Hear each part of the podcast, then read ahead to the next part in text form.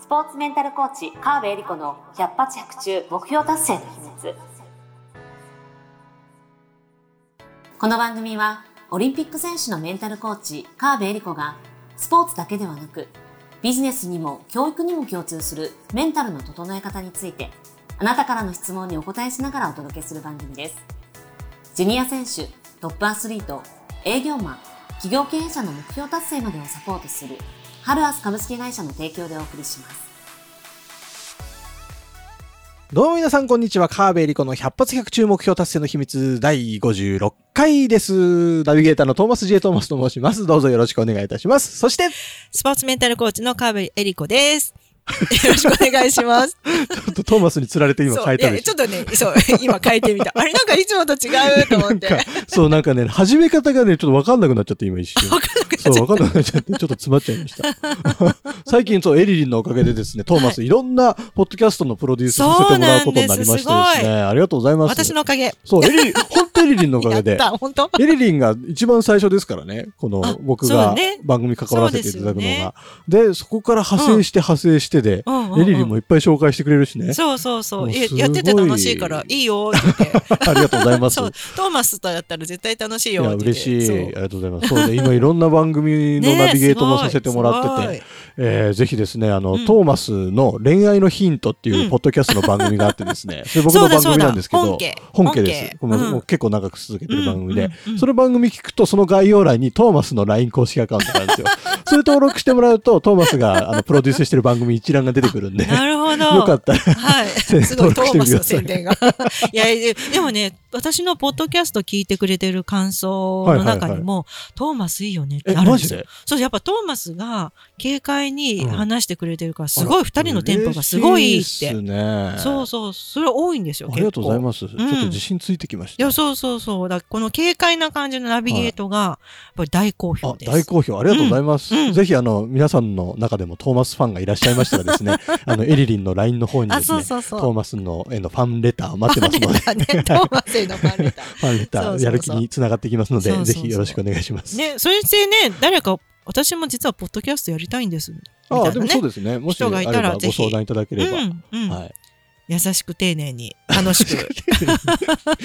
えてくれると思はい。うから。生トーマスに会えるかもしれない。あそうね生トーマスはいご相談ください。はい。はい。ありがとうございます。では、はい今日の相談に移らせていただこうと思います。はい。本日の相談です。大学でサッカーをやっています。練習ではシュートが入るのに、試合になるとうまくいきません。どうし、どうにも周りの目が気になったり、勝たなきゃという気持ちが気負いすぎてしまっているのでしょうか。えーどうしたらここぞという時にいつも通りのパフォーマンスが出せるのでしょうか教えてください。ということです。はい。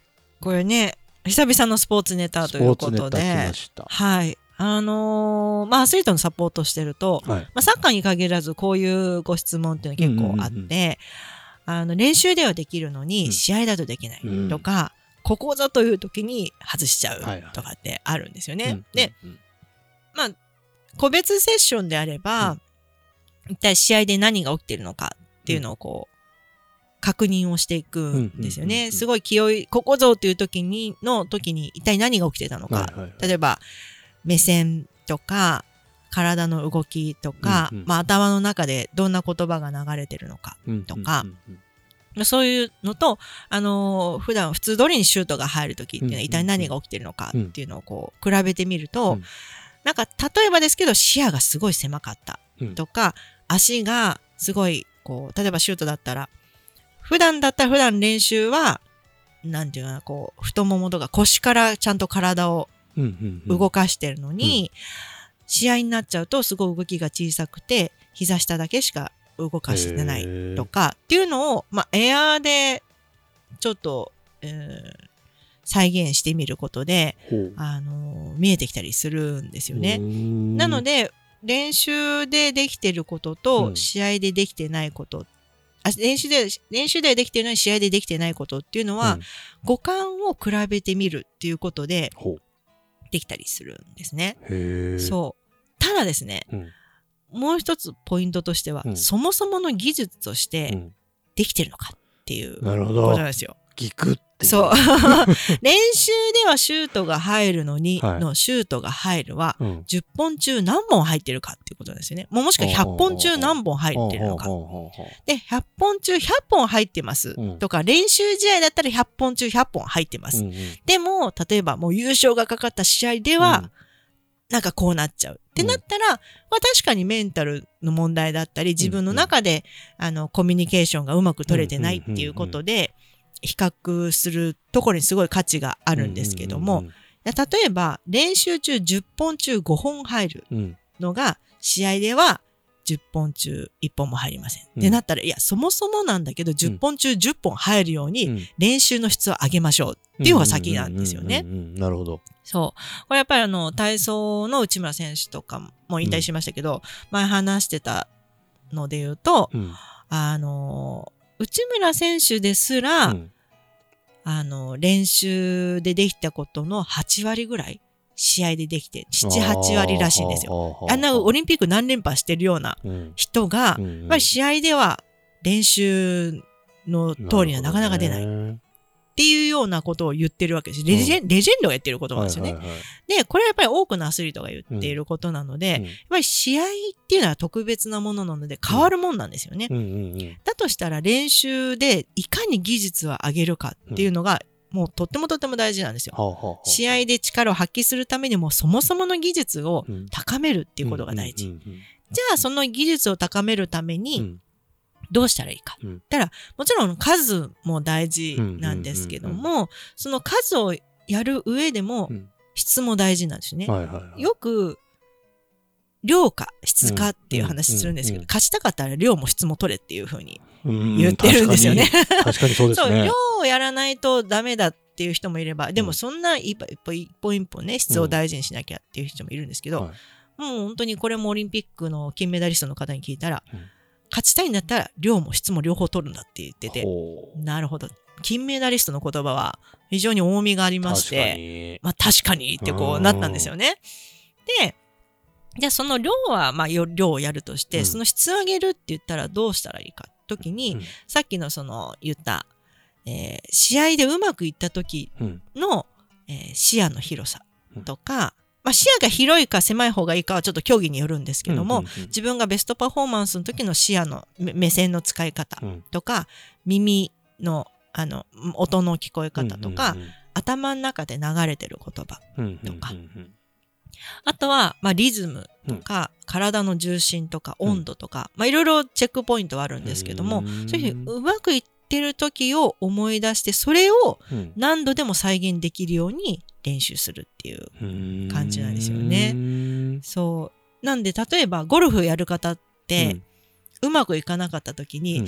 なんでうまくいかないんだろうって何度も素振りしたりするじゃないですあか。はいはいはい。なんかスイングして、うんうん。あちょっとうまくいかないなーってうん言って、あれうまくいかない素振りを何回しもすると、うまくいかないのが体に入っちゃうんですよね。はあ。それがどんどん体にインすそう無意識にマイナスに働いちゃってるんだ。だってその時うまくいかないスイングだったのに、ちょっと体の調子っていうかバランスが崩れたわけじゃないですか。うんもちろんそれ調整したいのはわかるんですけど、うんその、まあ、素人の場合、まあ、プロはまたちょっと違うんですけど、うんうん素人の場合で言うとそのうまくいかない状態で振り回してても、うんそれを体にどんその練習をしてるうまくいかない練習をどんどんしてるんですよ。確かに。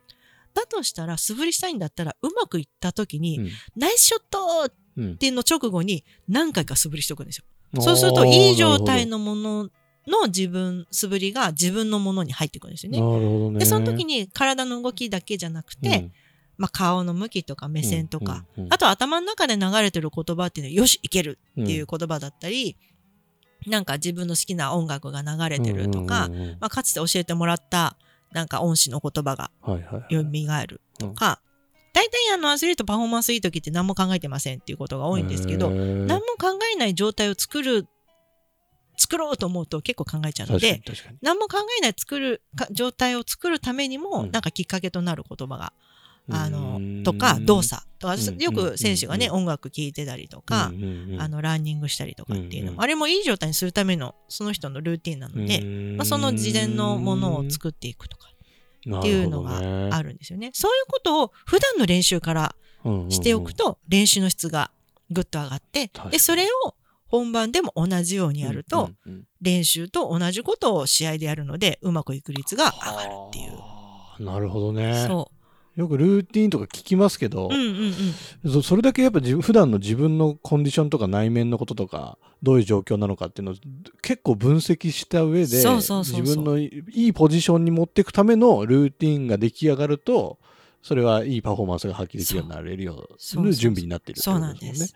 もんね。ああうんちゃんとやっぱ自分見ていかなきゃいけないんですね。そうなんですよそう。だからこの、周りの目を気にしたり気負いすぎたりとかうんしちゃうってことあると思うんですよね。うんここぞっていう時はやっぱうまくいかせたいっうんて。うんで、その状況をもちろん練習の時に意識して、うんここぞっていう時のシュートと思ってやるんだけど、うんやっぱり試合の緊張感とか、えーなんかその興奮度っていうのは、試合でなきゃできないものはたくさんあるんですよね。うんうんなので、パフォーマンス下がるのも、ある程度大前提にするのも一つの手うん。なんですよ。これね、人によって違うので、うんうん。イメージできて、イメージできるから、そのままやるっていう人ももちろんいれば、あの、練習では試合のその緊張感を、そこまでの緊張感出せないっていう人もいるので、それはどっちでもいいと思うんですけど、自分のやりやすい方でいいと思うんですけど、いずれにしても技術を上げていく、うん。あとシミュレーションの精度を上げていくっていうのはすごい大事なことなのでう、んなんか、そこのい本番のことも思う、イメージしながら練習する。う。ん。あと練習のための練習をしない。あとかあですねね。本番でこういう風にしたい。ここぞという時にこういうプレーをしたい。うんだからこそ今この練習をする。っていう風にやると、練習の質もぐっと上がっていくはあんですよね。そう。いや、面白いですね。なんか、お話聞いてて、さすが、あ、やっぱ、エリリンはスポーツメンタルコーチング好きなんだなって、なんかすごい感じましたよ か、はい。なんか、すごい熱のこもったお話だったなと思いました。そうですね。ちょっとね、うんこれも具体的なシチュエーションがわからないので、具体的にはちょっと言えないのが残念なんですけど、はいそうそう。詳しいことはね、ぜひ LINE の方から問い合わせていただいて、個別にコーチング依頼していただいてもいいですしね。うんぜひぜひ、あの、このサッカー、うまくいくといいですね。本当にね、うんそうそう。と思います。というわけで、えー、カーベリコの100発100中目標達成の秘密56回ですね。以上で終了とさせていただきます。エリリンありがとうございました。ありがとうございました。今週も最後までお付き合いありがとうございました。あなたの毎日に少しでもお役に立ちますように。来週の配信も楽しみにしていてくださいね。この番組は、提供、ハルアス株式会社、プロデュース、tmsk.jp、ナレーション、土井まゆみがお送りいたしました。